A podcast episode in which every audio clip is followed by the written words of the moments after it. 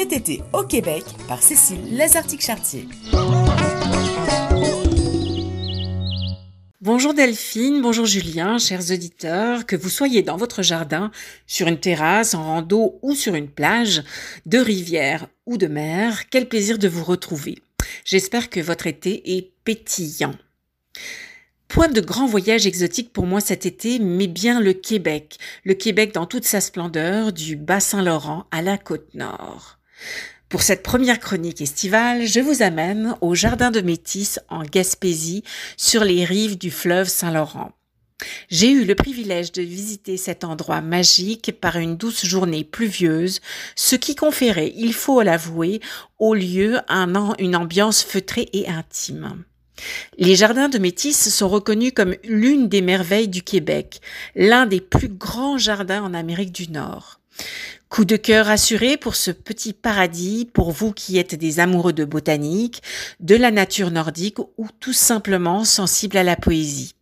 Pas moins de 3000 espèces et variétés de plantes, dont le mythique pavot bleu de l'Himalaya, mais également un potager qui inspire la gastronomie du restaurant de la Villa Estevan, un musée d'outils de jardinier et le Métis Lab. Il s'agit d'un espace de métissage des savoirs territoriaux et émergents qui fait appel à l'intelligence collective.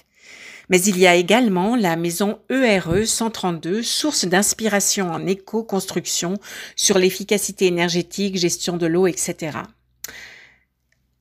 Du côté des expositions, il y a l'exposition permanente Elsie vue par, présentée à la Villa Estevan, qui emmène les visiteurs à travers la vie et l'époque d'Elsie Refford, créatrice des jardins. Davantage reconnue pour ses jardins, Elsie Refford était intéressée également par la politique, la santé des femmes, les arts, mais également les affaires internationales.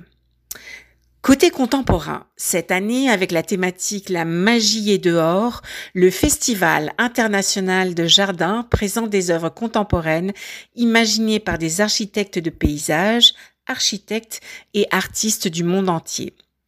Cette année, les cinq nouvelles installations abordent le confinement et l'après. Parmi les artistes invités cette saison, il y a le collectif new-yorkais Balmary Associates qui propose Choose Your Own Adventure, une installation qui invite à repenser son rapport à l'environnement en mettant en scène des phénomènes naturels comme le vent, l'humidité et la chaleur. Sinon, les miroirs acoustiques des architectes paysagistes montréalais Emmanuel Lollier et Camille Zaroubi mettent Quant à eux, Louis en valeur avec deux immenses antennes paraboliques récupérées. En se posant sur chacun des points focaux, on pourra ainsi entendre les jardins côté fleuve ou côté terre. Une installation vraiment chouette pour petits et grands.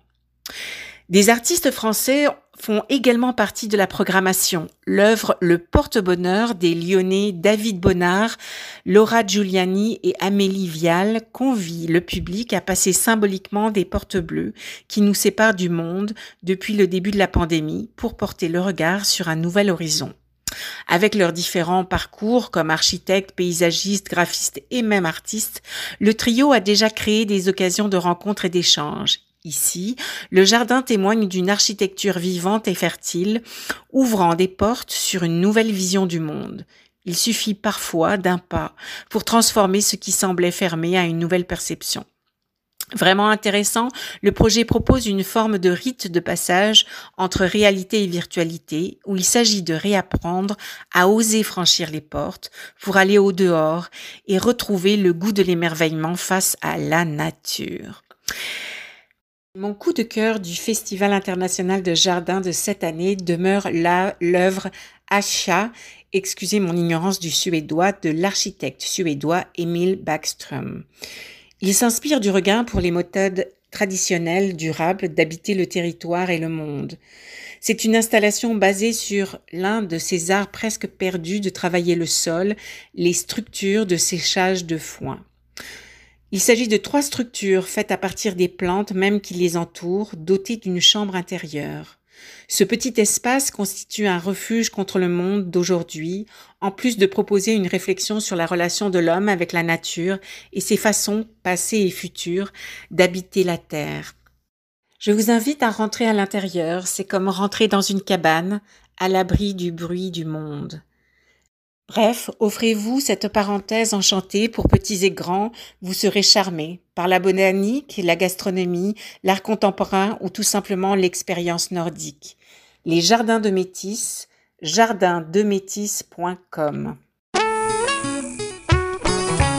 C'était cet été au Québec par Cécile Lazartique-Chartier.